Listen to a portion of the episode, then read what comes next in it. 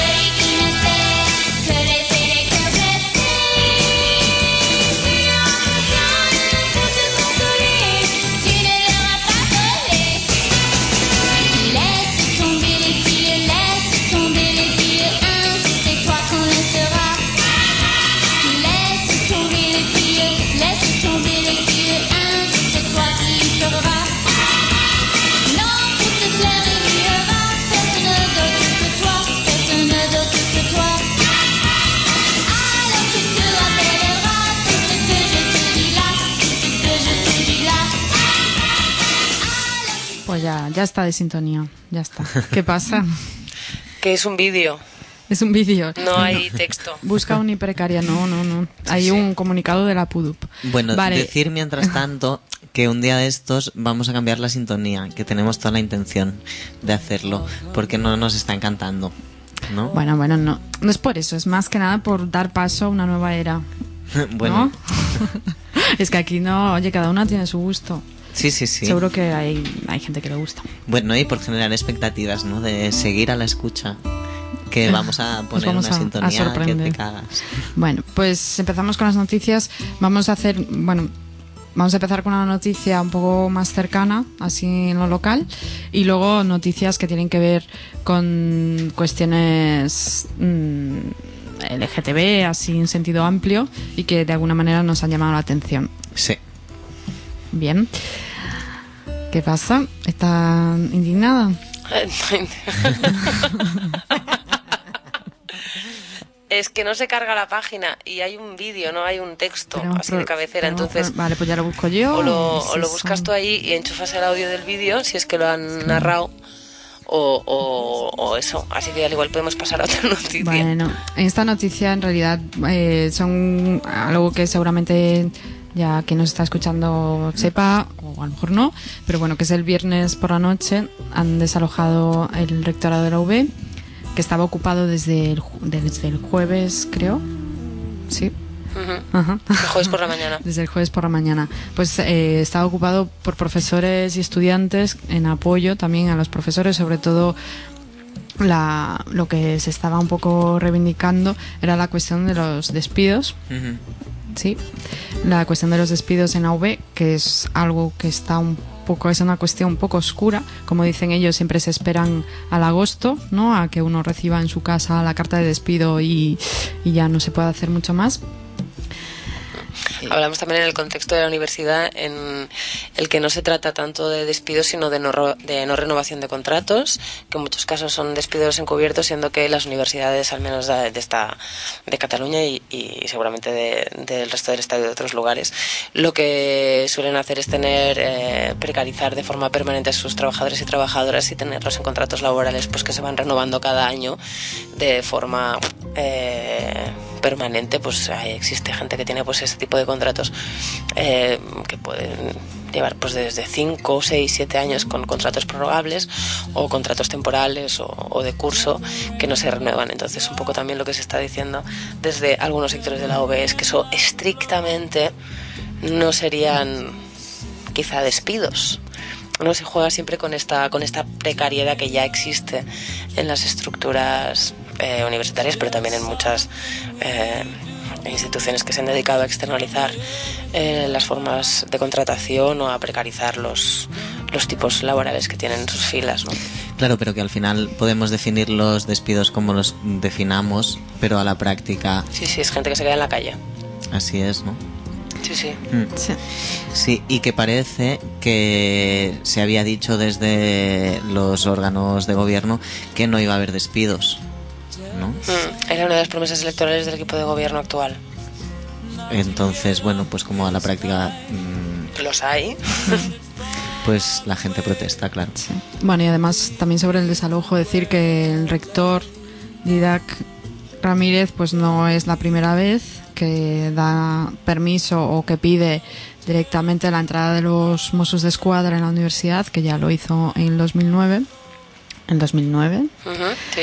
Y, mm, y bueno, en aquel caso lo hice después de cuatro meses de ocupación. Esta vez ha sido bastante más rápido, ya después de que un grupo de mediación intentara a- hablar o se dirigiera o dijera que iba a haber mm, una especie de diálogo, pues se ve que esa misma tarde él hizo la llamada a los Mossos de Escuadra y un grupo de mediación de los Mossos de Escuadra fue el que se dirigió el viernes al rectorado por la mañana para intentar negociar la salida del rectorado, evidentemente, y no otra cosa porque ya, ¿no? Los, digamos que el- ya la cuestión estaba sobre la mesa de los Mossos de Escuadra y ya ellos valor- va- ya tenían que ocuparse de la situación y eh, la asamblea de esa noche decidió seguir con la, ocupa- con la ocupación, dado que no se había dado ningún paso en el diálogo. Y a las tres, más o menos, eh, cerca de las tres de la madrugada, los Mossos hicieron aparición. Esta vez no, las furgonas no ocuparon la Gran Vía directamente, sino que se quedaron en, en la calle Balmes y los Mossos entraron corriendo, taca, taca, taca, taca, taca, y echaron pues a la cincuentena más o menos de estudiantes, profesores y otros que son asociados, lectores o que... o incluso PAS o inc- eso, no personal de administración y pasa, servicios que estaban allí dentro. Y bueno, tengo aquí el vídeo del comunicat que dura unos tres minutos, lo pongo. Eh, tenemos que decir que mientras estemos pasando el vídeo intentaremos confirmar algo que acabo de ver, pero como se me ha colgado el ordenador de la forma más vil, Eh, y es que creo que la directa eh, publicaba hace unos minutos que se ha reocupado o se ha recuperado el edificio después de esta concentración que se ha planteado esta tarde. Sí, esta tarde había una concentración a las cinco y media y una asamblea a las seis y media en el claustro de, de filología. También decir que si alguien que nos está escuchando tiene más información sobre esta concentración o sobre lo que está pasando ahora, pues por supuesto que nos llame al 93 317. 7-3. 66. Vamos con el vídeo.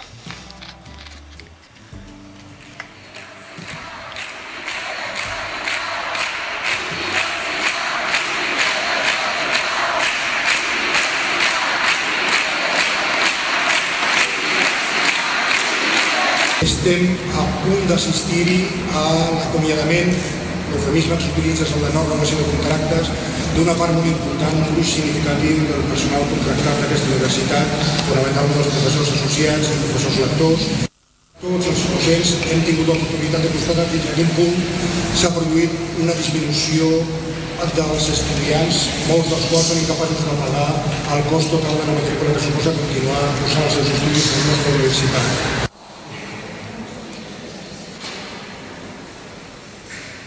Estem patint una sèrie de rec- de criminalitzacions per part del rectorat.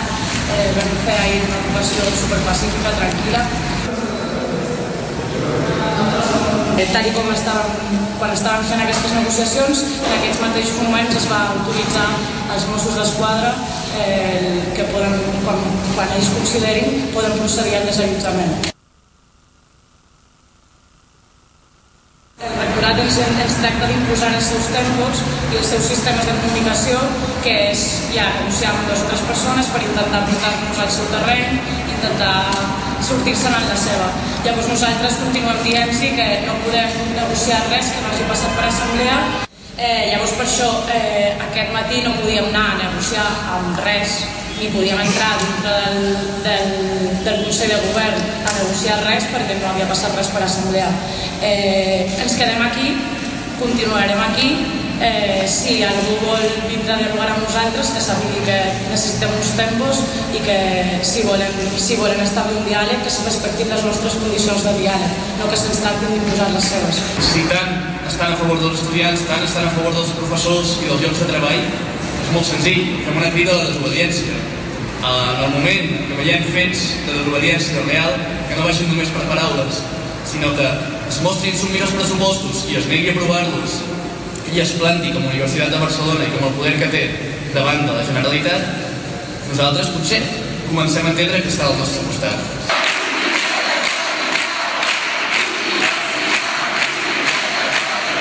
el professorat, com el personal, com els estudiants i les estudiants que estan cada dia defensant els drets de totes nosaltres, el dret, evidentment, a un ensenyament públic i de qualitat, a una universitat nostra que ens volen treure, igual que ens volen treure les nostres cases, igual que ens volen treure els nostres hospitals, però no ho permetrem.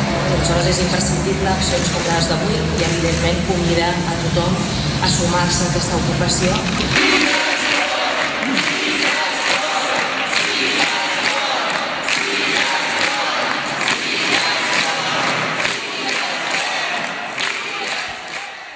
Pues hasta aquí el vídeo que, bueno, básicamente recordaba eh, la rueda de prensa que se hizo el viernes mismo a las 10 de la noche.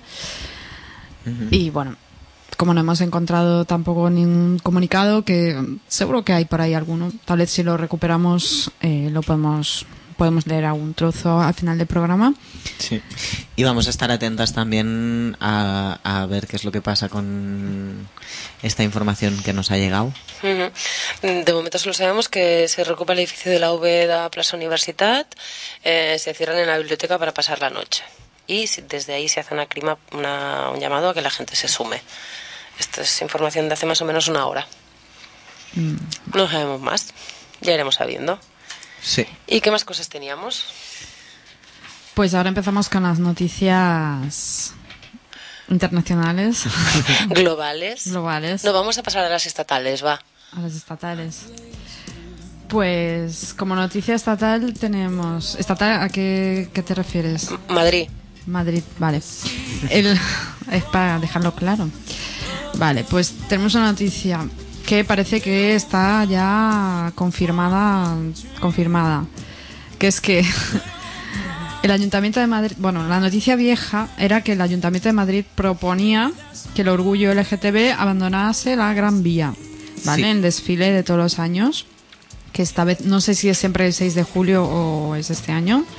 ¿Tenéis información? Bueno, más o Depende menos de cuándo cae el época. 28. Sí, va cambiando. Vale. Pues eso es. Y parece que está confirmado que la federación. eh, la, La FELC, Federación. Estatal de Gays, Lesbianas, Bisexuales y Transexuales, que se llama. y la COGAM, que son un poco las organizadoras del evento, o las que. Bueno. Pues han confirmado que va a haber un cambio de, de recorrido. Que ese recorrido, los detalles todavía no están. Bueno, que están trabajando en ello. Y que la decisión no ha tenido que ver con el Ayuntamiento de Madrid. Que No, no, claro, claro. Claro, de hecho, bueno, el ayuntamiento aquí tampoco tiene mucho que decir, en teoría, por eso lo de la proposición, sino que es el la delegación de gobierno la que luego da el permiso, ¿no? A- al recorrido de la manifestación.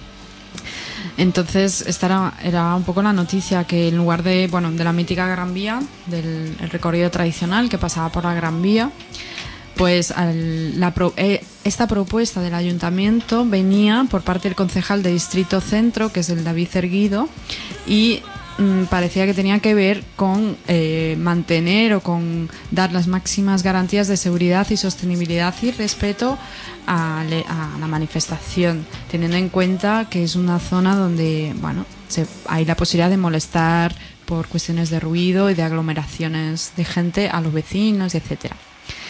Entonces la propuesta que ellos hacían era trasladarla al Paseo del Prado, Neptuno, a toda esta zona. Y parece que sí, que el recorrido final, eh, la mani empezará en Atocha, pasará por el Paseo del Prado y terminará en la Puerta de Alcalá. Mm. A mí me llaman la atención varias cosas de esta noticia. Mm, Una es que se apele a la sostenibilidad de una manifestación, que son cosas que no tienen así mucho, mucho que ver. Em, otra es que se haya aceptado la propuesta del Ayuntamiento de Madrid diciendo que No tiene nada que ver no con el Ayuntamiento de Madrid. pero justo la propuesta es la misma, azar de los azares. Y se realiza antes en el tiempo. Y, y la otra es que Azar de los Azares no- se traslada la manifestación a una parte de la ciudad donde no hay ni Dios. O quizás solo esté Dios allí. Las instituciones, por la gloria de Dios. Sí. Y, y lo último que me llama la atención es que la FEL, bueno, que me llama la atención, que me parece importante destacar, tampoco es que es una super sorpresa, es que la FEL, la Federación Estatal, bla, bla, bla, haya, haya aceptado esta propuesta, ¿no? En fin, ¿Te sorprende realmente? No, no me sorprende, pero me parece importante destacarlo. Claro, y era algo que comentabais antes, fuera de micros a nivel de visibilidad, ¿no? Mm. Sí, que al final sí esta manifestación tradicionalmente es una manifestación absolutamente inofensiva y al final el objetivo último es la visibilidad. Si al final ya ni visibilidad hay porque no te ve nadie, porque no hay nadie en esos lugares, pues va a ser una fiesta marchante. Que bueno, pues es, es lo que es. Aquí vamos camino de lo mismo también, ¿no? Eso es. Y ya que hablamos de el 28J, Ajá. ¿por qué no hablamos Bueno. de algo que nos querías comentar? Sí, en verdad, mm, igual esto también podríamos hablar en, el apartado de convocatorias, pero así como está relacionado, pues lo anunciamos ya porque de hecho faltan muchos días, nos quedan programas por en medio, así que ya lo volveremos a anunciar. Pero aquí en Barcelona, eh, eh, para el 28J hay dos manifestaciones, como viene siendo lo que pasa eh, los últimos años, al menos los dos últimos es lo que ha pasado. Una manifestación que organizan las asociaciones, la Comisión Unitaria del 28 de junio, y otra manifestación que desde hace dos años han empezado a organizar eh, lobbies empresariales de lo que llamamos el capitalismo rosa, que es una manifestación, pues eso, un fiestódromo también, ¿no?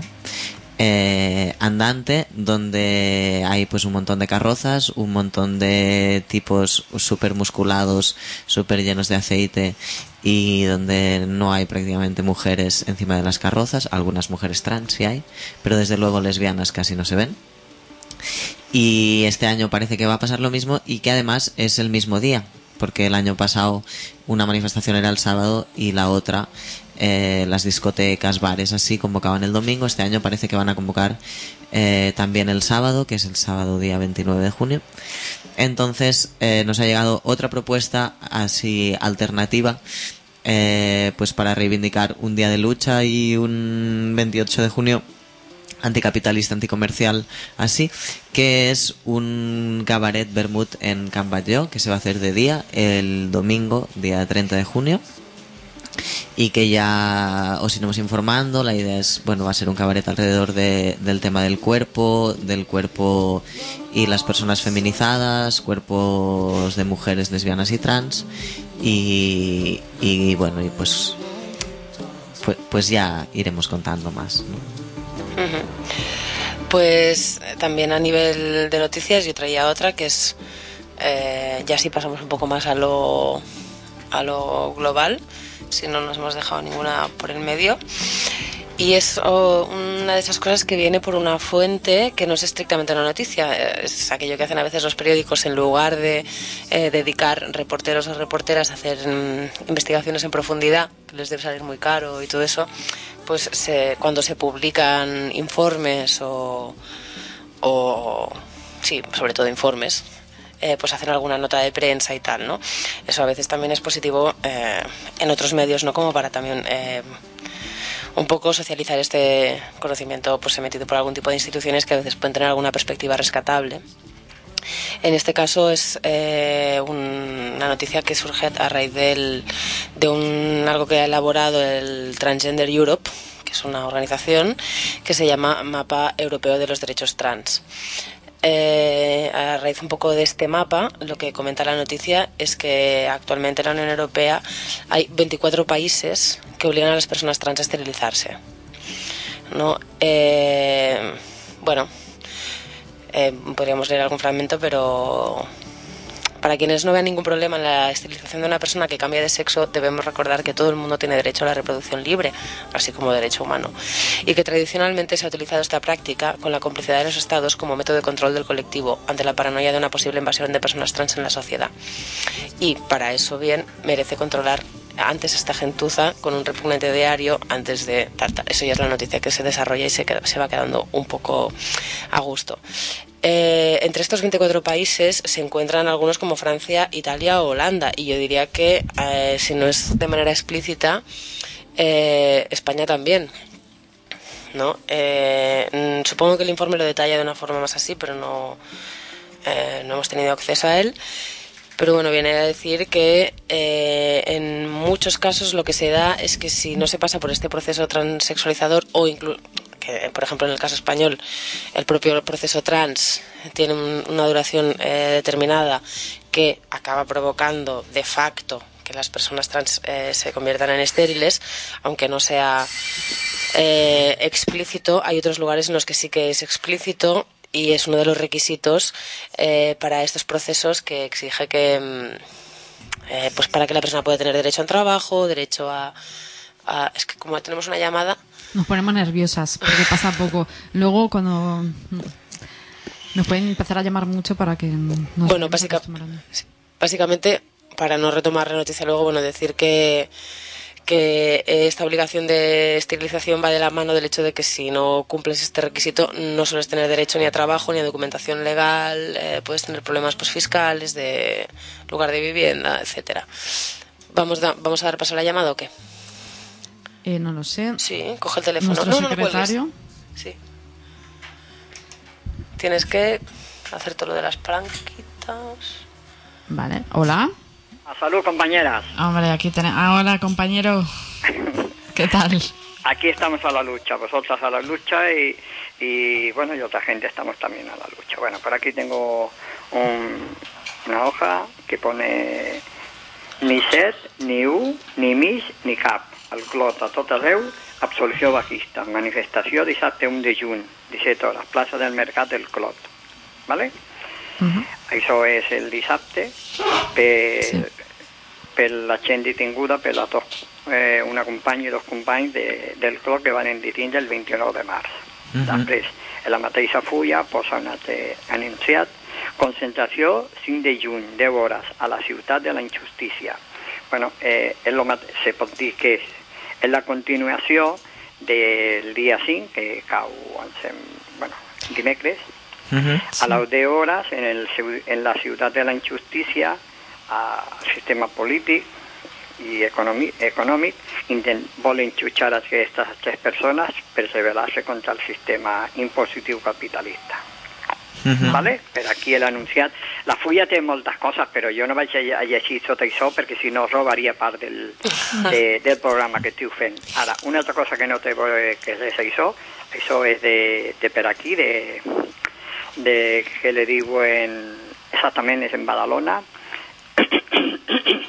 eh, demà, 28, 28 de maig, Sí. hi ha una concentració de gent aturada, en general, a les 6 de la tarda a la plaça de País, dels Països Catalans o, o també eh, Pep Ventura.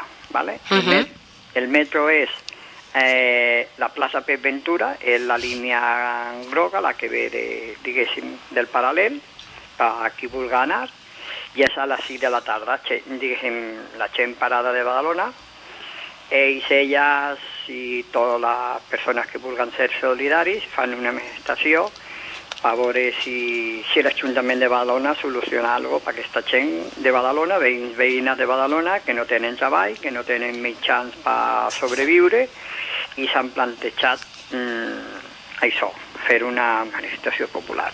Vale. Bé. Ara un altre anunciat, jo te deixo que continueu el, el programa.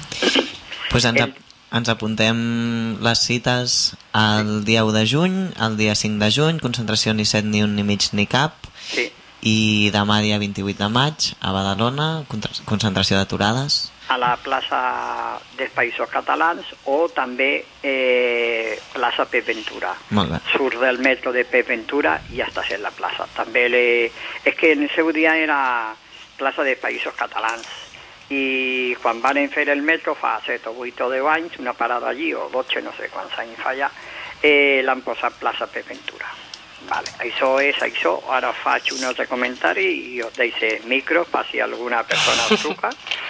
Eh, bueno, eh, el dijous, el día, pues ahora no sé. Bueno, eh, si es sin que el, dillo, el dijous de d'aquest mes, ara no sé, bueno, sé que és el dijous, ara no sé si és el 29 Sí. o 30, Ah, eh, eh, 30. a, hi, ha una concentració, hi ha una concentració pa, en, eh, pel judici que l'estan fent de, del, del motí dels quatre, cami, de, dels quatre camins Mhm. a les 9 de, del matí. Molt bé. Eh, bueno, qui no sàpiga qui és, jo faig el comentari. Això és on eh, l'Audiència Provincial de Barcelona, Passeig Lluís Company, el número 900, no me preocupa mai. Bueno, és pujant del, del parc del parc a la, a la dreta. Es veu, es veu. De, mm, com le diuen? De la Ciutadella. De la Ciutadella. D'acord, companyes? Molt bé. Pues no hi ven per el món. Doncs ens apuntem. Molt bé, a reveure, salut. Moltes Salut. gràcies, salut. Adéu. Pues molt bé. Podem afegir també a, lo que, a, les dades, a les dates que ens ha donat el company que el dia 8 de juny a les 6 n'hi ha també convocada una concentració a la plaça Concòrdia, que és, està convocada per arran les Corts i és per les detingudes de les Corts que tenen el judici el dia 14 de juny i n'hi ha eh, també una concentració convocada a la Ciutat de la Justícia a les 10. Y podem seguir, Podemos seguir. Y recordamos que un poco al final volveremos a hacer un pequeño recuy de convocatorias, a ver si nos acordamos de, de todas. Sí.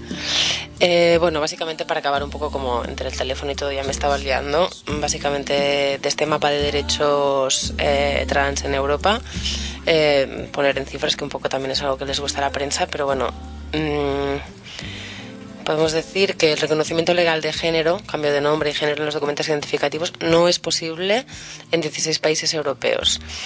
De los, del resto que los contemplan, que son 34, 24 de ellos precisan de la esterilización por ley y todos requieren un diagnóstico psicológico y psiquiátrico. Además de ello, 19 países requieren como, re- quieren como requisito previo el divorcio de la persona trans si estuviera casada y 15 países no permiten el matrimonio incluso tras el reconocimiento legal del género. Hostia, qué fuerte. Solo 5 países reconocen el asilo por cuestiones de persecución de identidad de género, etcétera. Solo 15 países proporcionan protección contra la discriminación laboral para las personas trans. Y bueno, ¿qué, Solo- qué, qué protección y qué asilo habría Bueno, que ver? ¿no? eso, sí, eso es el, el programa que se nos quedó en el tintero. Bueno, que vamos a recuperar, vamos que a recuperar. sí. Y solo nueve países protegen a la comunidad trans contra los crímenes de odio. Y claro, eso es un poco amplio. Y eso vendría a ser el- la, un poco la noticia. El estado de la cuestión. Y pasaríamos ya quizá a los Boy Scouts. A los Boy Scouts. Vamos a hablar de Boys hoy en, en, en el programa. Pues sí. Sí. Esos uniformes, esos uniformes Ay, hay que ver. No, no, es que la noticia que tenemos que dar hoy es, bueno, claro, no es una primicia, porque como tenemos programa cada 15 días es un poco difícil dar primicias, pero mira, todas aquellas personas que siempre habéis deseado eh, formar parte de una, no sé cómo llamarlo, Organización. de una organización, pero no armada. no armada. Pero casi. Bueno, bueno, no, no armada porque, claro, seres menor de edad y tal. Pero con no tener una apreciación de la jerarquía bien, bien Armada fuerte. con cerca. magdalenas. Es. Y galletitas. Y galletitas. Pues ahora, si no podíais hacerlo porque resulta que os gustaban las niñas y los niños y todo, y lo que hay por el medio y lo que no es niño ni niña y toda la vez, pues ahora sí que podéis hacerlo. ¿Me habéis entendido? No. No. Por resulta que los Boy Scouts de América deciden por votación. Boys Scouts. Y los boys, es que son boys. O sea, yo las niñas, cuando era pequeña, me decían. "Sí, Las Girl Scouts. Sí, se llamaban de otra manera aquí, ¿no? Los scouts. Decían, estoy en los scouts. No, no, no, tú eres un boy scout. No digas que no. Pues eso, que han decidido por votación, después de un debate largo, aceptar a jóvenes gays entre sus filas. Cosa que tenían prohibida. Cosa que tenían prohibida, obviamente, ¿no? Si han hecho todo este rollo para aceptarlos es porque antes estaban prohibidos y siguen estando prohibidos en caso de los líderes. Que los líderes se entiende que son aquellas personas que todavía son jóvenes, pero ya son un poquito más mayores y que, bueno, que hacen como que organizan, ¿no? Y supongo, no sé. Lo que vendrían a ser los caps, se llaman. Como Algo los monitos de Splay. Eh, sí, Sí. algo Que es así. así gente que antes había estado en las filas y que la van adoctrinando hasta que se convierte en adoctrinador, ¿no? Eso es. Bueno, lo siento, es que no sé si os lo explicamos. Para mí estos espacios son un lugar de fordización de personas. Evidentemente aquí no lo de la objetividad. no. Nosotras no somos profesionales ni periodistas ni mucho menos, entonces no tenemos que ser objetivas. Aquí, bueno, pues no, hacemos una lectura un poco a nuestra manera de las noticias. Va a salir el display, va a salir el display. Sal del armario. No, no, no. Yo iba a decir, más allá de mi vida personal, que, que todos los espacios al final en los que vives pueden ser espacios de adoctrinamiento y que también pues son espacios mm, donde se generan otro tipo de relaciones, ¿no? Entonces, pues igual más adoctrinamiento que en el centro comercial los sábados es difícil, entonces bueno, pues el sábado en el splay, oye, ni tan mal según Ah, porque splay, parecía ¿no? que ibas a defender a los Boy Scouts. No, no, no. Bueno, eh, pues eso, que lo- es noticia, ¿no? Y, y lo que los Boy Scouts de América, eso, sobre todo los Boy Scouts, también yo creo que más que parecerse a los Splice o a estas formas parecidas de asociacionismo infantil que tenemos cerca, yo creo que los conocemos más por las teleseries y las pelis y tal, ¿no? Es como Y todo el rollo. es lo que tiene, que todo lo que pasa en Estados Unidos, pues nosotros lo tomamos como muy familiar porque hemos sido educados, ¿no? En nuestra generación, la generación de la tele. Bueno, pues eso, ¿Y has dicho que lo de, lo de los líderes? Que los líderes no, los líderes no pueden ser gays, tienen que ser heterosexuales. Es decir, que puedes ser adoctrinado, pero no te dejan, por si acaso, adoctrinar. Sí, yo creo que, eh, bueno, he leído que tiene alguna relación con que contemplan que en la juventud o los niños, pues eh, sus opciones sexuales no tienen que ser motivo de, de exclusión o, ni de valoración. o quizá no tienen ni, ni por qué existir, ¿no? Esto de que los niños tienen sexualidad desde que nacen, podemos pasarlo por alto. Y bueno, el caso es que ha sido muy polémico y en, en la votación se ha hecho de forma secreta y por lo visto el sí a la entrada de los jóvenes gays eh, ha ganado con un 60% de los votos. O sea, tampoco... Bueno, No es un gran margen. no es un gran margen. Yo leí también que había que había algunos lugares como ahora me lo voy a inventar Connecticut no no tengo ni idea pero algunos lugares donde habían decidido desobedecer este mandato de la jerarquía Boy Scout y aceptar a líderes gays en sus filas. Yo creo que era un poco el- la duda esa de si era como en el ejército, o sea, no, la norma era que no estén los gays, o- es algo que no se contempla en la norma y a la que va pasando se tapa, ¿no? Hasta que ya no se puede tapar porque como habíamos comentado en algún otro lugar, ¿no? Habían, se hizo caso, se hizo famoso el caso de una lesbiana a la que echaron por lesbiana, tal, ¿no? Eso no fue una serie que vimos, una teleserie. No, suena. antes me habéis dicho que no, que era una noticia. Ah, vale. y, y ya se hace como tan evidente que se tienen que pronunciar hacia un lado o hacia otro, ¿no? Pero bueno, en este caso se habían pronunciado reiteradamente en el que no se admitían eh, personas homosexuales en sus filas, ¿no? Y bueno, esto mm, no pasa de ser así una anécdota, pues nos afecta relativamente poco, Mm. pero bueno, a ver si la- eso sale en las, en las series americanas, seguramente Pero saldrá algún tipo de mención. Ha tenido un montón de bombo. Eh. No, a nosotros nos afecta poco, pero sí, sí. Pues que vamos a otra. Vamos a ¿Hay otra. más noticias? Pim pam. Sí, Sí, claro, sí. claro, claro. Tenemos eh, una noticia más, ¿no? Parece. Vale, o venga. dos. Al- Sí. sí. tenemos dos. Bueno, pues tenemos una noticia que en este caso es el mundo del cine audiovisual, que, mm, Cierto. que hace ya rato que no, que no tratamos aquí. Y es que eh, ha salido, bueno, como sabéis, eh, el Festival de Cannes y la película premiada con la Palma de Oro ha sido La vida de Adele, que es una película que trata sobre una relación lésbica. Y además, no solo eso, no es, no es simplemente que hay una relación lésbica en la película, sino que se ve que es el leitmotiv. Y es que si no lo es, te la marinera, pero parece que sí La, que este es el, el tema de la peli, que Adele, bueno, cuento primero lo que lo que hemos podido saber, porque evidentemente no, no vimos la película, que Adele es una joven de 15 años que se siente confundida en cuanto a su sexualidad cuando Toma ya. conoce a Emma y se, y se da cuenta eh, de lo que realmente siente. Y ya está, hasta y- aquí. Y esto es. Esto es.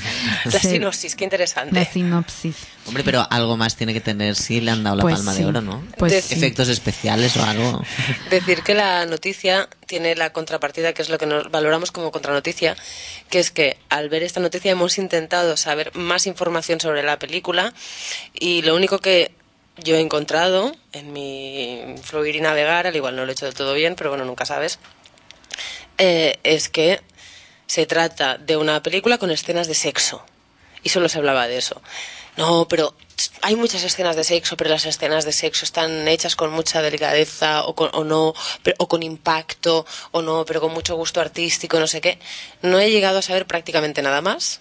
Y solo hablaba mm, en diferentes medios de lo artístico y del impacto y del potencial de las escenas de sexo de la película. Que- Mm, bueno, Que cuando comentábamos así fuera de micros, a mí sí me ha recordado un poco a los comentarios que, que salieron antes de que se estrenara Rooming Rom. Ujú, exacto. Película pésima. Que esperemos que no pase lo mismo. Mm. Sí. Bueno, eh, también se ve que los, comen- mm, los comentarios van mucho porque el- la prota, bueno, es lo típico, ¿no? Cuando hay escenas de sexo que son un poco, bueno, así explícitas y tal, siempre le preguntan a las protagonistas, ¿y cómo te has sentido? ¿Y cómo has sido? ¿Y cómo te ha grabado? Tal, tal, porque, ¿no? Supone que para las actrices es, y más, bueno, cuando se trata de algo, de una relación que no es hetero normal, por llamarla de alguna manera, ¿no? pues eh, tiene como un, un punto más de dificultad. y se ve que la, bueno, que dice que no, que todo ha sido muy veraz y a- aparentemente veraz y sensual porque el director, el tunecino Abdelaha que Chiche, bueno, es que no, no sé ni lo Si que no sabes pronunciar en inglés. Mejor no lo diga, ¿no? Pues que ha tenido mucha sensibilidad a la hora de grabarlas y ah, decían algo de mm, una prótesis de silicona entre los cuerpos. Qué Que- fuerte. Sí, algo así que, que claro, no, Qué higiénico. No daba muchos más detalles. No Entonces resbalen. me cuesta imaginármelo. No sé si se refieren, bueno, no sé, da igual, no voy a especular. Bueno, calculamos que va a ser una película que va a tener eh, bastante éxito de taquilla. Por un tema de que si la única publicidad que le hacen es que tiene sexo, mm, seguramente Bueno. eso va a atraer a masas. Bueno. Esperemos que haga algún bien a la representación lésbica.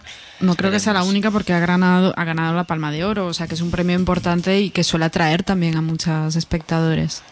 Vale. Suele. Hombre, ahora que van a cerrar los Florida Blancas, pues ya no sé dónde la van a poner, pero estas pelis suelen atraer, La gente se la estaría intentando descargar. aunque sea los sábados por la noche. Que yo escuché que aquí la, el título lo han traducido como algo que no tiene nada que ver. Qué raro, me sorprende. ¿Cómo, Sí, no, por si alguien la busca. cómo es el título en inglés? ¿Lo sabes? O Eh, en, no, es que- en la lengua que sea. La vida de Adele. la, vi, la vie d'Adele. Vale, en francés. Y, Tendría que haber hecho como lo de Rumi- Rooming Rom, que ya pones directamente el título en inglés para que no te lo cambien. Claro, bueno, y, y así nunca sabes así. tampoco. A mí me sorprendía el hecho de que últimamente los directores que hacen pelis de bolleras, bueno, donde aparecen bolleras con muchas escenas de sexo, al parecer con mucha sensibilidad, Y artísticas, pero de impacto. son tipos siempre, ¿no? Bueno, son, Visionarios. o sea, son tipos, son las que hacen los tipos, las que triunfan en los festivales y acaban llegando al gran público, ¿no? Azar de los azares. Ya intentaremos verla, va. Venga, por una vez vamos a ir al cine A mí todas me, juntas. me suena que la O vamos a traducción piratearla. era algo mm, azul. No sé qué de azul. Anda. Pero igual mm, esta parte no me hagáis mucho caso. Claro, te has perdido leyendo lo de las escenas de sexo. Sí, se me fue, se me fue ya. Bueno, seguro que vamos a ir a verlas. Bueno, yo sí. Solo por la propaganda del sexo voy a ir. Yo la piratearía, en serio. Bueno, se intentará. Pues nada, vamos con la última noticia así rápidamente para Sí. acabar con esta sección. Pues Esta macro sección. esta macro sección y es que esta noticia sí que nos pilla un poco lejos en el tiempo, pero bueno, ¿qué se le va a hacer, no? Y pero no queríamos dejar de mencionar, aunque nuestras compañeras del aleteo eh, desequilibrado se encargan siempre de tenernos al día en todas las cosas que pasan, todas las cosas feministas que pasan en Barcelona. Nosotras vamos a mencionar el scratch, el scratch, porque en el último pro- programa creo que se hacía al día siguiente o a los dos días, Sí. ¿no? Y invitamos a, la- a, a todo el mundo. Pues eso, pues eh, se hizo, mm, bueno, se hicieron scratches en la sede del PP por todo el llamado Estado español. Y en Barcelona había muchas, muchas mujeres, muchas lesbianas, algunas trans. Allí incluso había más, otras más cosas, variedades humanas. Allí protestando de una manera, pues así, más bien alegre. Y bueno, se hicieron parlamentos, ¿no? Mujeres que habían vivido experiencias no muy lejanas en tiempo, pero bueno, de hace 20, 30 años, sobre abortar, irse a abortar a Londres, a Holanda o a no sé dónde, ¿no? Cuando el aborto era un delito penado con seis años de cárcel todavía, pues nos contaban un poco esas experiencias que parece que, ¿no? que por todas las declaraciones que están haciendo eh, esta gente del PP, pues parece que, que van a volver, ¿no? Y Eso quien pueda irse a Londres o a Holanda. Exacto. ¿No? Y nada, y recordar que, bueno, en Madrid sí que hubo más incidentes, hubo detenidos y, y así unas, unos cuantos palos cuando el Scratch, después de ir a la sede del PP, se dirigió a la casa de Gallardón. Como sabéis, Gallardón le, tenemos, le vamos cogiendo más precio cada día que pasa, lo queremos más. Un día haremos un programa especial. Sí, es difícil, ¿eh? Será Quererlo el más un- de lo que lo queremos. Claro, será el único hombre que ocupará ¿eh? Aquí las Un ondas- programa entero. Eso, las ondas de ni en tu casa ni en la mía. Pues eso, cosas como la gente del PP pues va, va soltando de las suyas, ¿no? Como la Beatriz Escudero que dijo que las mujeres sin estudios abortan en un 35%, mientras que las universitarias lo hacen en un 5%. ¿no? Todo esto bajo el discurso de que las mujeres con más estudios abortan menos, ¿no? Como el abortar menos es una bueno, tiene más que ver con el capital cultural y bueno, en fin. Y no con la situación estructural, ¿no? Eso es. También la Soraya ha sido, bueno, lo ha dejado muy claro, ¿no? Cuando decía en el Parlamento que el aborto no es un derecho. No, no, ya sabemos que no es un derecho. Obviamente lo que quiero- queremos que lo sea, ¿no? Esta es la, la cuestión. No, no, exigimos que lo sea. Exigimos que lo sea o, bueno, ya no es que queramos pelear con derechos por derechos que, o porque nos den ellos los derechos, pero sí como mínimo que no nos lleven a la cárcel, ¿no? Por, bueno, pues eso es. Y. Ah, lo de la famosa frase al final no la, no la busqué. Bueno, la podemos mencionar. Sí. Lo de alguna cosa tiene que ver con ETA, ¿no? Esto del aborto, pero bueno, no demasiado. No demasiado. Esto fue el ministro del Interior, ¿no? Uy, ¿para qué lo ha dicho? Podríamos hacer un concurso. Ay, lo siento. Podríamos hacer un concurso. Y nos pones algo de musiquita porque ya van a ser las 10 y 20 pasadas Vale, pues sí, pues ponemos un poco de musiquita. y nos tenéis que contar cosas, ¿no? Sí, tú también. Sí. Bueno, primero vosotros. Vale, pues nada, ahora. eh, a ver que me estoy liando yo con el 2 con el 1. Ah, pues ahora a la vuelta mm, os dejamos un ratillo con un poco de música ni en tu casa ni en la mía, Contrabanda FM 91.4 de la FM en Barcelona. Si no, también os podéis escuchar por internet en contrabanda.org. ORG. Nos podéis seguir por el Twitter, que es ni en tu casa guion bajo. Y podéis visitar nuestro blog, que es ni en tu casa ni en la mía, wordpress.com. También ahí podéis escuchar los programas antiguos, dejarnos comentarios, etcétera. Y también os podéis eh, escribir al email ni en tu casa ni en la mía arroba gmail.com.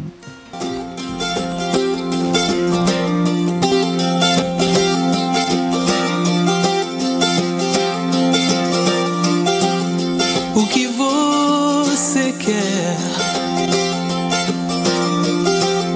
o que você sabe. Não é fácil pra mim. Meu fogo também me arde. Às vezes me vejo tão triste.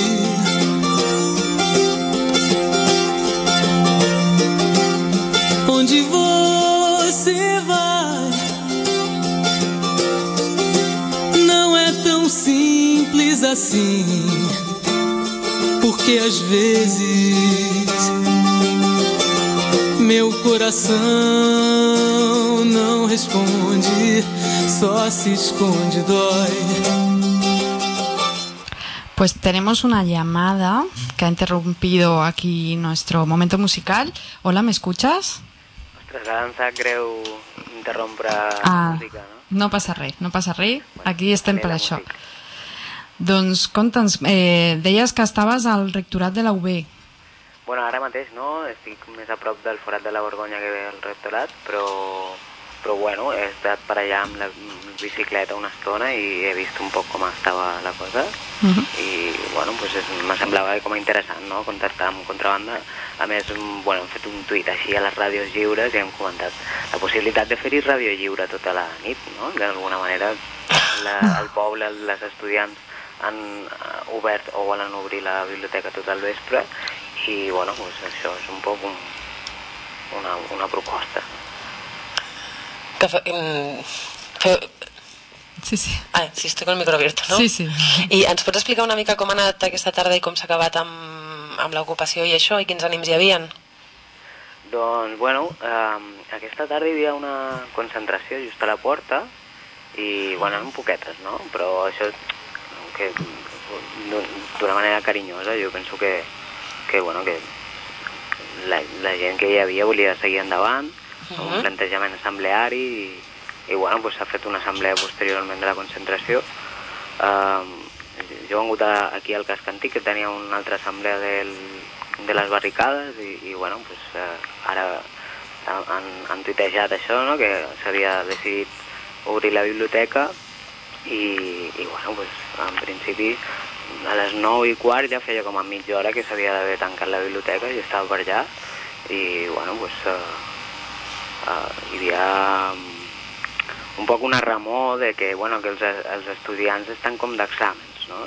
I clar, no, no hi ha encara, a lo millor ningú que estigui cridant a fer un boicot directament dels exàmens, no? Com una manera autoritària de mantenir unes caselles i uns jocs que no, que no són mm, afins a, a la lluita social que ara s'està esdevenint en aquesta ciutat, no? I, i bueno, pues, un poc sí que hi ha com la inquietud de, de, de fer una crida a, a que, a que, bueno, que s'acostin les persones que són afins a, a una universitat més, més lliure, diguéssim, no? De, més, més del poble i per al poble que no, que no del, de, de l'estat i del capital, així com s'ha manat general. Així que hi ha una mica la crida des de l'espai també, que hi hagi més gent que assumi, que les, que les persones s'acostin una mica a veure amb els seus propis ulls on, què, què s'està fent Sí, i que, que es vagi fent grups així de, de persones interessades per passar aquesta nit i, i, i van veient com es desenvolupa, no? sí, sí, exacte. Vale, Vale. per- I pues- bueno, hi havia també, no sé, bueno, s'ha dit ja, no?, que no tenim por perquè, no sé, bueno, han comentat els nois que hi havia a lo millor la, les, les brimo per allà i això, però bueno, que està assumida una, una desobediència alegre també, no?, i però d'aquesta manera també com Mm. sense por. Vale. Doncs des d'aquí us enviem tota la nostra solidaritat i, i bueno, ja, ja ens hi veurem. Bueno, pues moltes gràcies eh, per la teva intervenció. Vinga, seguim. Vinga, Gràcies. Gràcies. Salut nostra, no? Adéu a Salut. adeu. Salut. Isso uma catedral, um templo em mim, onde eu possa ser imortal, mas vai existir, eu sei, vai ter que existir, vai resistir nosso lugar, solidão. Quem pode evitar? Encontro enfim, meu coração é secular. Sonha e deságua dentro de mim amanhã. Devagar, me diz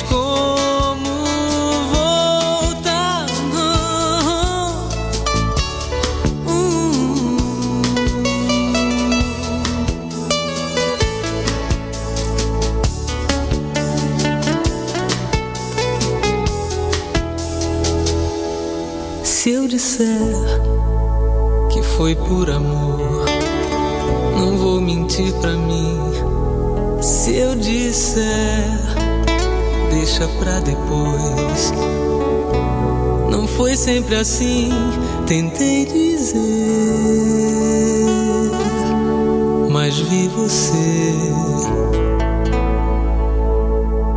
tão longe de chegar mais perto de algum lugar.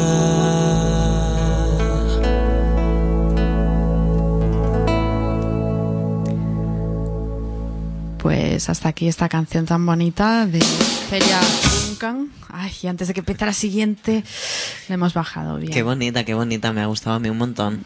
Nos hemos despistado, despistado un poquito. Bueno, pues seguimos aquí en En tu casa, nena mía, después de esta llamada del compañero que estaba por allí, por el rectorado de la UB. Pues si nos estáis escuchando y estáis por ahí en la biblioteca de la UB, pues también nos podéis llamar y contar un poco cómo está, cómo está el ambiente, qué está pasando. Y, y ya sabéis que tenéis aquí los, bueno, el teléfono en este caso abierto. Y bueno, mm, ¿nos metemos en tema o qué? Sí, nos metemos, nos metemos. Pues hoy íbamos a, a contar un poco que en la Invi- Invisible, que es una cooperativa, librería que hay en Sans, eh, se están organizando pues la segunda edición de seminarios feministas. La primera creo que fue el año pasado y la segunda empezó el viernes pasado eh, iba a seguir los viernes siguientes, al menos, eh, bueno, yo creo que son los viernes. El viernes que viene hay otra y el siguiente creo que otra, pero eso, bueno, se puede mirar.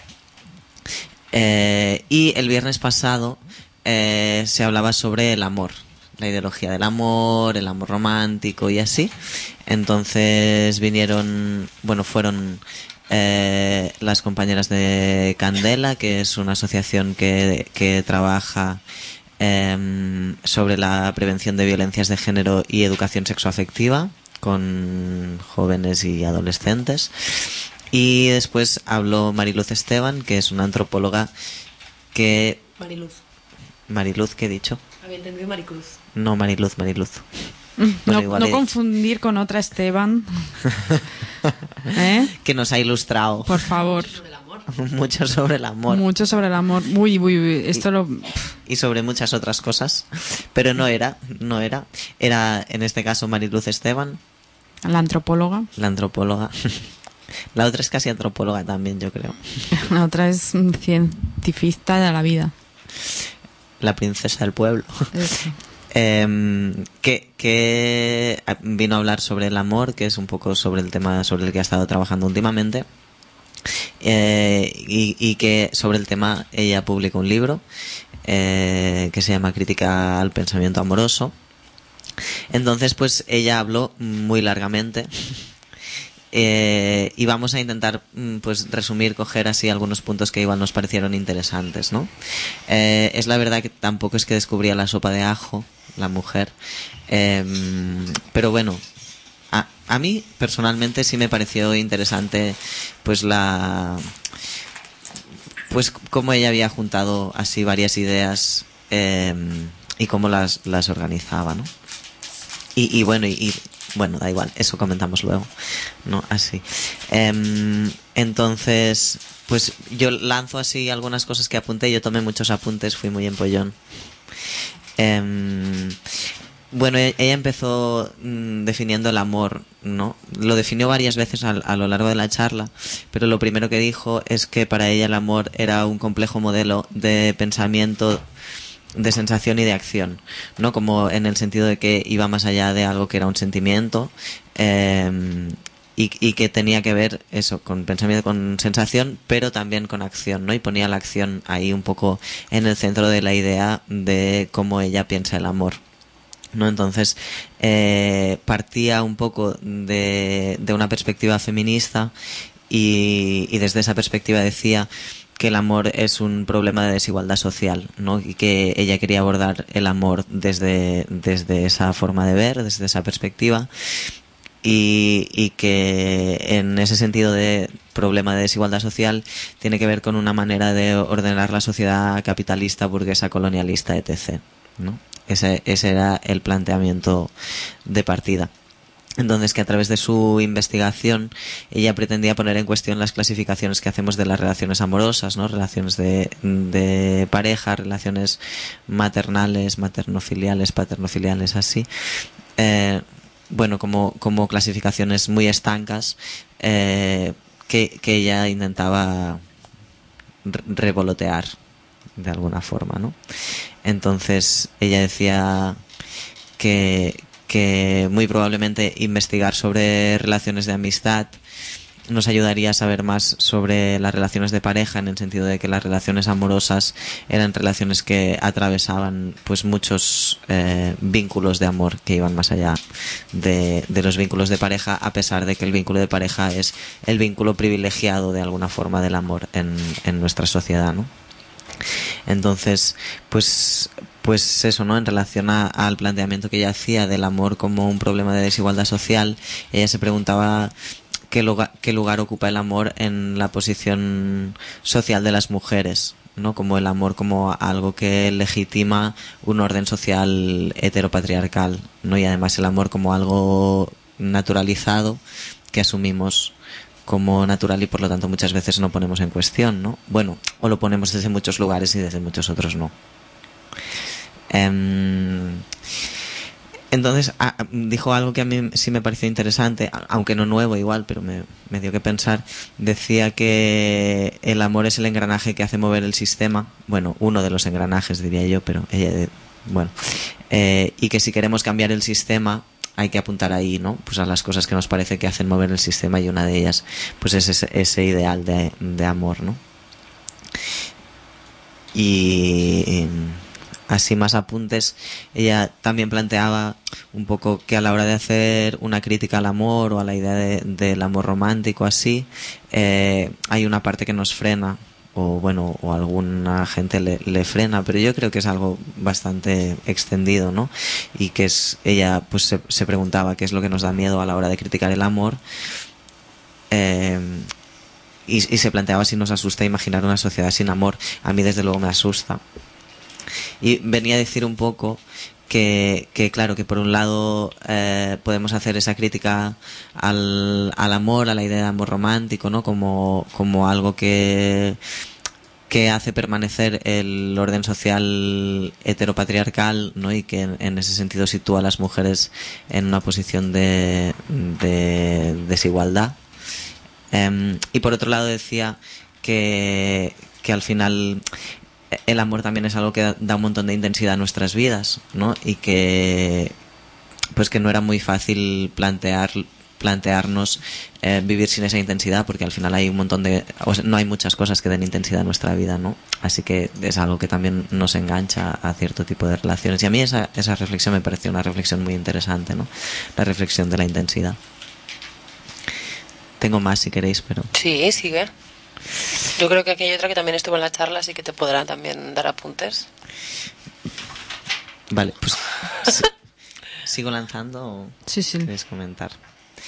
Em, pues eso, ella hablaba del, del amor romántico y definía un poco el amor o la crítica al amor romántico como un tipo de amor unido al deseo, a la idea de, posesión, de conocimiento absoluto de la otra persona, como en esta ficción romántica, ¿no? En esta idea de, de amor natural como algo que nos sobreviene, em, está imbrincada esa idea de, que nuestra identidad máxima se expresa a través del amor, ¿no? Como yo solo soy yo absolutamente cuando me enamoro y estoy con no sé quién, eh, la idea de la intimidad absoluta que está también muy vinculada ¿no? a, a esta idea de la pareja, el amor romántico, así. Decía que, que para ella esta ficción amorosa ha sustituido a la religión. A mí eso me parece interesante. No en el sentido de que hoy en día el amor, esta idea de amor, eh, es algo que da trascendencia a la vida. Em, como, como en, ot- en otros espacios hace la, relig- la religión. Eh, que el amor constituye la heteronormatividad, que esta ficción amorosa vincula directamente amor y matrimonio eh, y que es la piedra filosofal que estructura la familia un poco, ¿no? Esta idea de- del amor.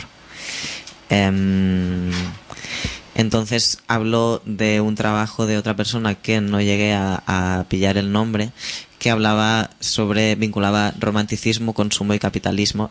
A mí esta parte me pareció muy interesante también. Eh, y que esta otra persona que había hecho este trabajo venía a decir que se ha romantizado el consumo, por un lado, y que por otro se ha mercantilizado el romance. ¿No? Y, y bueno, pues a mí esto me pareció algo interesante así a explorar. Eh, más cosas que decía que a mí me parecieron interesantes. Decía que el trabajo sobre el pensamiento amoroso no es solo cognitivo, no, no es solo una cuestión de, de sensación, sentimiento así, que también es algo muy corporal y que aprendemos desde súper pequeñas a corporeizar el amor, ¿no? A través de escenificaciones, juegos simbólicos, bailes, etc. Entonces, que para deconstruir esta idea de amor romántico no solo que hay que deconstruirlo a un nivel simbólico, sino que también hay que descorporeizarlo, que a mí me pareció una gran idea. Después, a la práctica ya tampoco tenía muy claro cómo hacerlo, pero bueno, como propuesta, a mí me pareció interesante. Mm.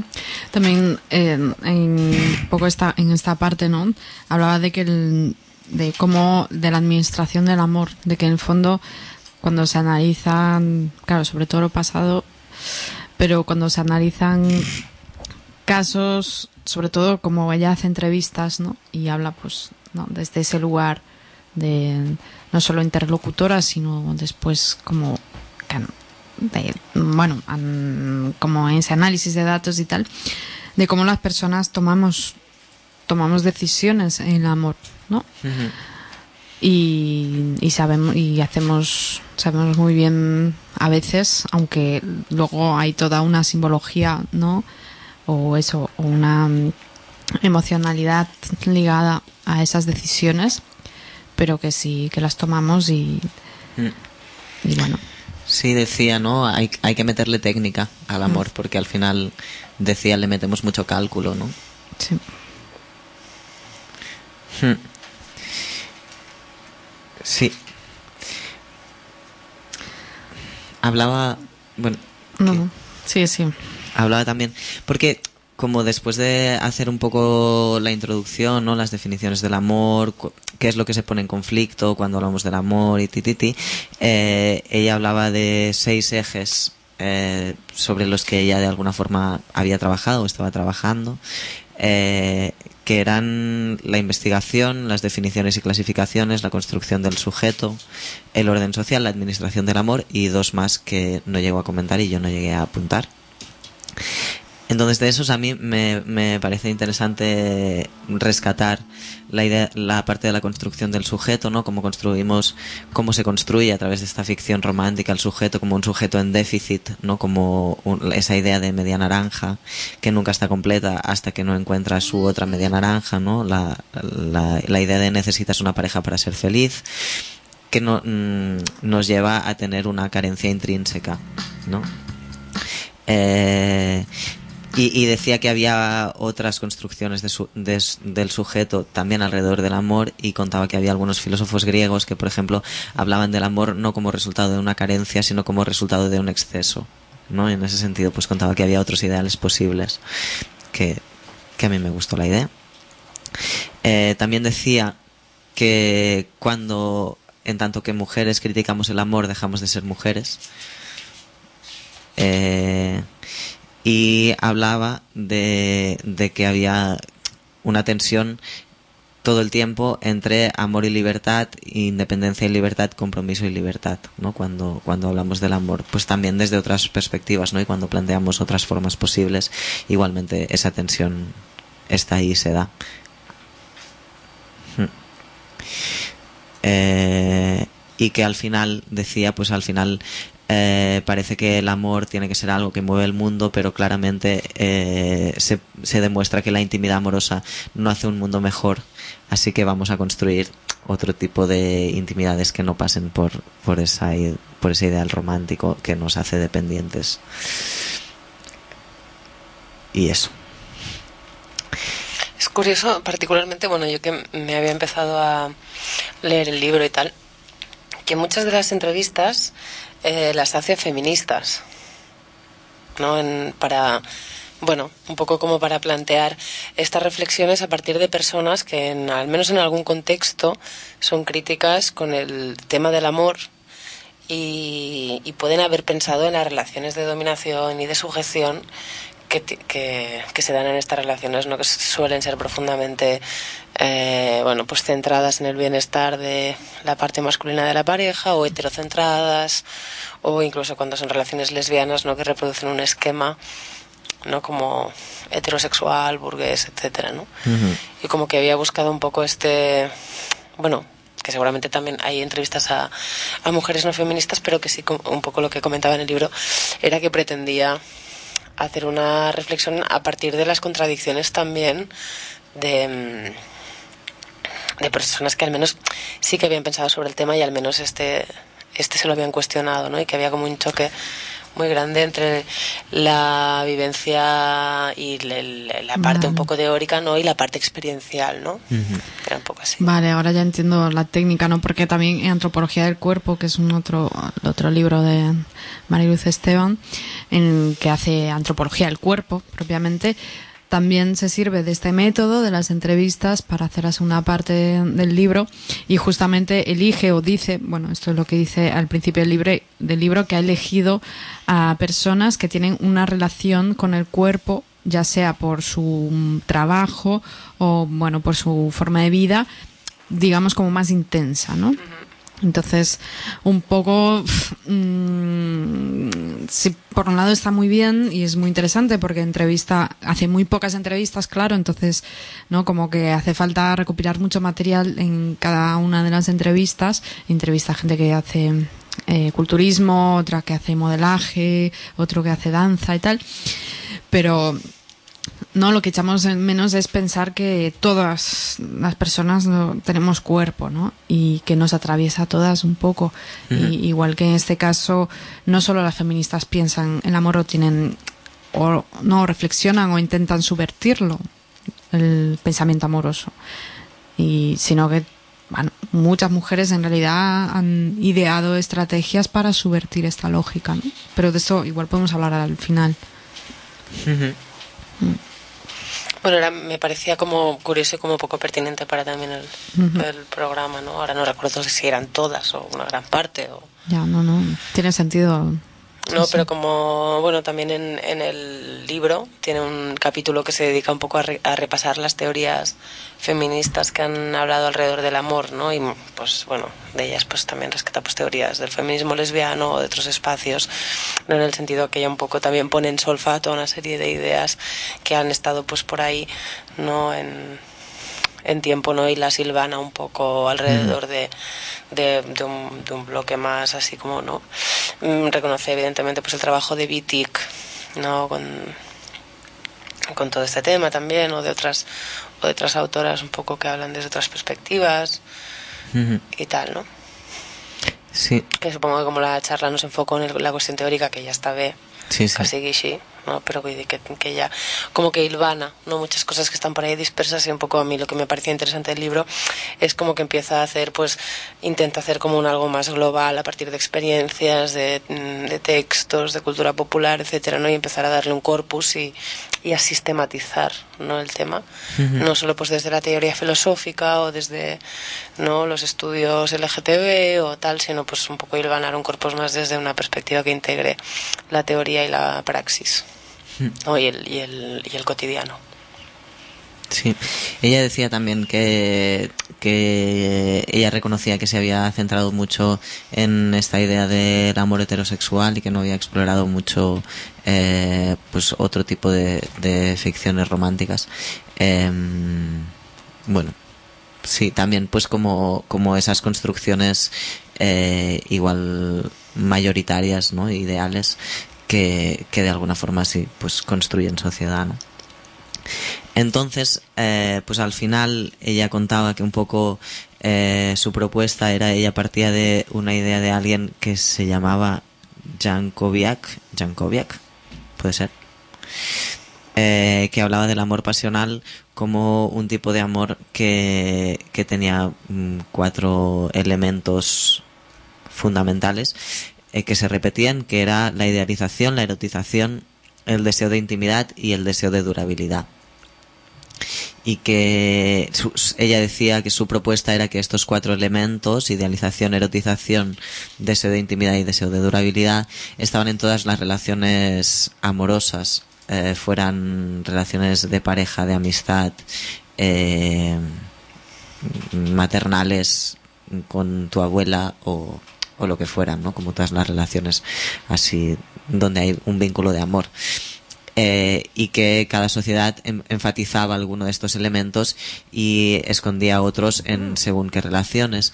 Entonces su propuesta era que en Occidente, en el modelo ideal, eh, la ultrasexualizamos la relación de pareja mientras que escondemos la, la parte erótica que hay en, en otros tipos de, de relaciones, ¿no? Como que las, las desexualizamos y que esto sirve para mantener esta jerarquía en, en las relaciones. Bueno, esta era la propuesta, una de las propuestas. Y al final, ya, yo creo que ya para ir acabando de, de contar, Eh, pues a, a mí cosas que me, me apetece rescatar un poco a, modo de conclusión es que un poco su propuesta, ella hace claramente una crítica a, la idea de amor romántico, pero no hace una propuesta que, que se dirige hacia el poliamor como propuesta de algo que va a salvar nuestras vidas, sino que su propuesta iba más en eh, vamos a dar valor a otro tipo de relaciones que no son relaciones de pareja em, y que pues de alguna forma también pueden construir otro tipo de otro tipo de, vínculos de solidaridad de apoyo mutuo de de amor que nos resol- que nos pueden resolver también pues cuestiones materiales y cuestiones emocionales que, que de alguna forma ahora parece que solo el amor romántico nos resuelve ¿no? y e- esa era una de las propuestas que a mí me, me gustó con las que me quedé otra eh, era la parte de, de descorporalizar el, el amor que no estaba muy claro cómo hacer pero como propuesta a mí me gustaba Te gustó la palabra también, ¿no? Mm, sí, la voy a usar mucho. Vale. y, y después otra propuesta. eh, Ella decía que bueno que hay un montón de performance romántica alrededor de, de nuestras relaciones de pareja, que es algo que da cierta intensidad también y que de alguna forma también podíamos usar esta, parafer- esta parafernalia romántica para dar intensidad a otros tipos de a otros tipos de relaciones, ¿no? Eh, entonces, bueno, pues así, hablaba de rechazar el romanticismo como algo que nos construye como dependientes, pero poder usar la performance como algo que, que nos da intensidad ¿no? y que nos pone contentas. Y a mí me gusta también como propuesta. Pues. También comentar que estaba presente eh, una compañera de la Asociación Candela, que antes de la intervención de Mariluz, pues nos explicó un poco el trabajo de esta asociación, que, que hace un trabajo comunitario y también con jóvenes alrededor de, bueno, con una perspectiva feminista y que tratan el, el tema del amor romántico con los jóvenes, ¿no? Haciendo talleres y tal. Y explicó un poco cómo, cómo hacían este trabajo y puso ejemplos y, bueno, nos contó un poco las dinámicas. ¿no? Y pensando un poco que, la- que los jóvenes o, o las personitas más, jo- más pequeñas son como una esponja, ¿no? Y que van, que quizá todavía no han tenido eh, experiencias de amor romántico, digamos, pero sí que han recibido eh, muchísimos mensajes, se han captado toda la simbología y todas estas historias y tal, y se han formado en el amor romántico, ¿no? Que, o esta visión del pensamiento amoroso, como decía la Esteban, que, que bueno, que la, que la sociedad reproduce, ¿no? A través de, de eso, de la crianza y de la educación en la escuela y tal. Y bueno, no sé, nos Mm. contaban cosas mm, Muy- divertidas, pero también preocupantes. Mm, Sí, muy interesantes. Y, y en verdad hemos pensado que algún día las intentaremos traer, que en Claro. verdad nos gustó así un montón la intervención. Ah, quizás Y- se merece un poquito más de espacio, ¿no? Y que, no, y que hay cosas que también nos quedamos con ganas de saber. Y que en relación a esto que contabas ahora, que nos contaban las candelas, ¿no? Esa idea de que los adolescentes tienen una visión ideal del amor, pero que no lo han practicado mucho, ¿no? Eh, decía que era curioso porque después crecemos, nos hacemos adultos, y a pesar de que la práctica nos demuestra que este ideal nunca se cumple, Mm. ¿no? O, o, bueno, eh, esta, esta visión ideal, idealizada pervive. Ya.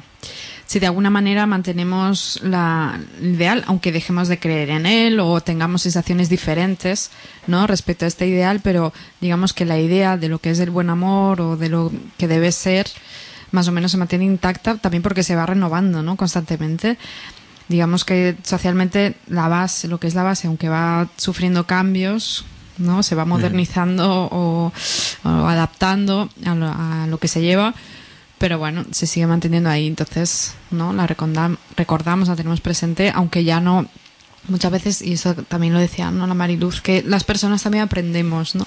Aunque no lo veamos. Sí, sí. Mm. Pues sí, eh, ¿quieres añadir algo más, Teo? No, nada, que a mí me gustó muchísimo la, la presentación de Candela Mm. y, y y bueno, y que la presentación de la Esteban también me gustó, pero tenía algunas faltas así un poco importantes. Una falta de ortografía no, porque era hablada. Pero bueno, echamos de menos así algunos detalles. También decir que una charla así, bueno, que no fue corta, eh, no no. fue corta. Pues siempre uno se deja cosas en el tintero. Bueno, no. También decir que aquí tenemos un libro de cuántas 484 páginas, 94 páginas, perdón, incluyendo Wow. la bibliografía. O sea que es Densito. densito, pero bueno, que, que si le ha quedado algo por, de- por decir, desde luego debe estar en el libro, porque si Sí. no, O, o igual no, de hecho, pero bueno. No, igual no. Tú, Sonia, ¿quieres comentar algo más? Que te has leído parte del libro. Mm, No, creo que es bien. Pues lo contextualizo un poquito en... Ya se nos acaba, se nos está acabando. Faltan cinco minutos. Bueno, pues solo decir que el, es el seminario que podéis encontrar la programación en la ciudadinvisible.cop, ¿vale? Y que esta fue la primera, eh, la primera charla y el viernes que viene un debate eh, alrededor del libro Feminismos Negros con la editora, que es Mercedes Jobardo y el colectivo Einas. ¿Vale? O sea que, que seguro que va a ser muy interesante. Y luego hay más. Sigan eh, los viernes con más charlas que eso, que os remitimos a la página web y así. Y así, pues rápidamente, si queréis, eh, vamos con la, con la agenda y a- terminamos el programa con una cuña. Decimos que mm, deciros que este 2 de junio hay eh, bastantes cosas, al menos un par, así que a nivel feminista son interesantes y a nivel transfeminista, que son eh, el encuentro de autoproducciones de género y de gener- degeneradas, que es este 2 de junio eh, y constará de un taller a las 11 de la mañana y después a partir de la 1 de muestras de distris, presentaciones, charlas, proyecciones y espacios participativos. Será en la calle Sepúlveda 85, cerca del metro Rocafort. Y bueno, y hasta donde no nos ha llegado es un poco pues de gente que hace desde fanzines a otras producciones textuales o visuales que tienen que ver con el género, con la deconstrucción de este, pues han sido invitadas a montar este, este espacio de muestra. Y después contar que el mismo día, 2 de junio, que es este domingo que viene, hay un PIC en Can un PIC es a un punt d'informació de Collserola, va a haber talleres por la mañana, después una comida súper rica y después alguna otra cosa por la tarde, que organizan las compañeras de la Fondona, que és el fons de mm, documental LGBT feminista queer de Can Batlló. Y eso. Eh, recordaros también la mani del día 1, que es a las 5 de la tarde en la Plaza del Mercat del Clot, y también la concentración del día 5 que es a las 10 a la Ciutat de la Injustícia, alrededor de la bueno para la absolución de las vaguistas del Clot Camp de l'Arpa. sí. Ya hemos comentado también las esto de las Cors. Y yo creo que solo nos queda decir que el 8 de junio se va a presentar el documental del 4F, que es un documental que estamos esperando así con avidez. que se estrenará en principio en la sala RAI, en la calle Cardés número 12, pero siendo que el aforo es así bastante limitado y para calcular un poco, a ver cuántos pases hacen o no sabemos muy bien qué, tenéis que escribir para asistir al correo astrena arroba documental4f.cc. Vale, pues hasta aquí la agenda. Hemos ido bastante rápido, ¿no? Pues sí, rapidísimo, porque mira, nos ha sobrado. No, estamos en I23. Y recordar que yo he intentado buscar a ver si online había alguna alguna cosa mm, que nos ha comentado el compañero que el próximo jueves 30 a las 9 de la mañana se vuelve a convocar una concentración delante de los juzga- juzgados del provincial en Arc de Triomf aquí en Barcelona en suport de, de les persones que estan participant del judici contra els torturadors de Quatre Camins. Y recordar también que el, el compañero nos ha dicho que mañana hay una concentración en Badalona, en la Plaza dels Països Catalans, que institucionalmente se llama Plaça Pep Ventura, concentració d'aturades i aturats. Y que si queréis también está la Escuela Feminista d'estiu, pero el Aleteo le, ha dedicado el programa, así que os, os recomendamos el Aleteo Desequilibrado, otro programa de la casa que ya podéis descargaros su podcast. Eso es. Pues mm, yo creo que hasta aquí. mm, ni en tu casa ni en la mía, ¿sí? Na- es que en verdad es un poco desubicado porque viene al punto anterior, pero que yo quería decir que ya lo comentaremos seguro en otros programas, pero que del, semi- del seminario feminista al que acudimos el otro día en la Ciudad Invisible, algo muy interesante que no nos ha dado mucho tiempo de comentar, para mí fueron las intervenciones del público al final, que Es ya cierto, comentaremos. Cierto, esto ya lo comentaremos. Sí. Bueno, pues nada, pues os dejamos. mm, ahora nos vayáis corriendo porque os vamos a dejar una cuña, la cuña del grupo de support del 29 del Clot. Y, nada, nos vemos dentro de 15 días. El lunes que viene estarán las compañeras marujas del rulo dinámico. Y esto ha sido todo por hoy. Nos vemos en las calles.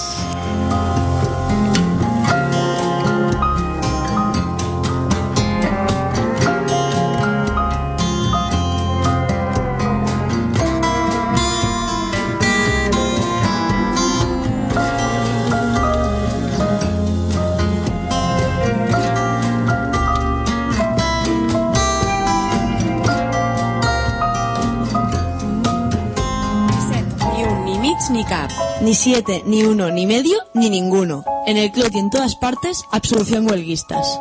Manifestación el sábado 1 de junio a las 5 de la tarde en la Plaza del Mercat del Clot, Barcelona. Concentración el 5 de junio, que es el día del juicio, a las 10 de la mañana en la Ciudad Judicial, Barcelona. El próximo 5 de junio se celebrará el primer juicio a raíz de los hechos sucedidos durante la huelga general del 29 de marzo del 2012. Ese día, solo en Cataluña, hubo más de 50 detenciones, las cuales siguieron hasta el septiembre y ya suman más de 100. De momento, las peticiones fiscales son altas y tanto la Generalitat de Cataluña como el Ayuntamiento de Barcelona están tomando partido presentándose como acusación particular. A tres vecinos del Clot les piden siete años de prisión. La acusación, volcar contenedores. Cosa que en sus palabras se ha traducido en desórdenes públicos, daños y delitos contra la seguridad vial. El pasado 29 de marzo fuimos muchas las que salimos a las calles de nuestros barrios y pueblos. Lo hicimos decididas a enfrentarnos a una reforma laboral que precariza aún más nuestras condiciones laborales, a enfrentarnos al acoso continuo para privatizar nuestras vidas, así como para revelarnos a las personas que son responsables de estos procesos. Saliendo todas juntas demostramos que no aceptamos que nos hagan culpables de eso a lo que llaman crisis. Un paso más para reformular y reformar el capitalismo. Hasta ahora hemos estado pagando los platos rotos de aquellos que nos miran desde arriba y solo ven números. Solo hasta ahora. En el Clot, como en otros barrios, a primera hora de la mañana, tres personas fueron detenidas. El juez decidió dejar en libertad con cargos dos de ellas y para la tercera ordenó cárcel preventiva jugando con una supuesta alarma social. Fue una de las seis personas que pasaron entre tres y cinco semanas en la cárcel. Con la misma frivolidad que las encarcelaron, las liberaron a la espera de juicio. En el caso de cuatro de ellas, hicieron tangible lo que pretendían hacer con todas. El juez les prohibió asistir a manifestaciones y reuniones reivindicativas en la calle como medida cautelar. El golpe represivo a raíz de esta huelga general significó un degoteo de detenciones, incluyendo registros domiciliarios, para recordarnos que pretenden controlar cualquier intención de alzar la voz. Por otro lado, los heridos por la actuación policial, entre los que hay de muy graves, como la pérdida de visión de un ojo que sufrió una persona, hecho que se repitió en la huelga del 14 de noviembre con Esther Quintana. Afortunadamente, el Departamento de Interior no tuvo mucho éxito con su iniciativa para incentivar la delación ciudadana en una web con fotografías, que meses después tuvo que retirar porque su legalidad quedó en entredicho. No nos tienen que sorprender que se salten su propia legalidad, pero el hecho de que conozcamos sus prácticas no significa ni que las normalicemos ni que las aceptemos. Nosotras lo tenemos claro. Nos encontramos delante de la criminalización de la gente que no puede defenderse o pagar, la criminalización de la pobreza y de las personas que eligen cuestionar el actual modelo de organización de la sociedad, el capitalismo. Su estrategia para continuar engañándonos es simple. Se trata de crear bandos enfrentados entre oprimidas, criminalizar para separar entre buenas y malas, violentas y pacíficas, inocentes y culpables. pretenden desviar la atención para ocultar sus grandes y evidentes estafas y hacernos creer que no somos capaces de decidir por nosotras mismas. Y hasta hacernos asumir que nada de lo que hagamos servirá, utilizando las mil y una maneras para reprimirnos y sumirnos en la desilusión.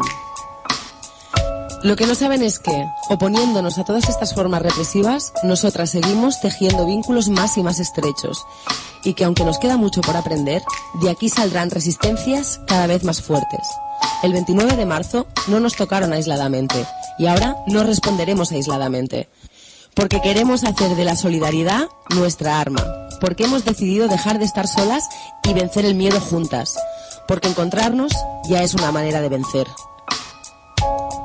La libertad de todas las imputadas es la nuestra, la lucha de todas. Solidaritat 29ema.noblogs.org Ni siete, ni uno, ni medio, ni ninguno. En el CLOT y en todas partes, absolución huelguistas.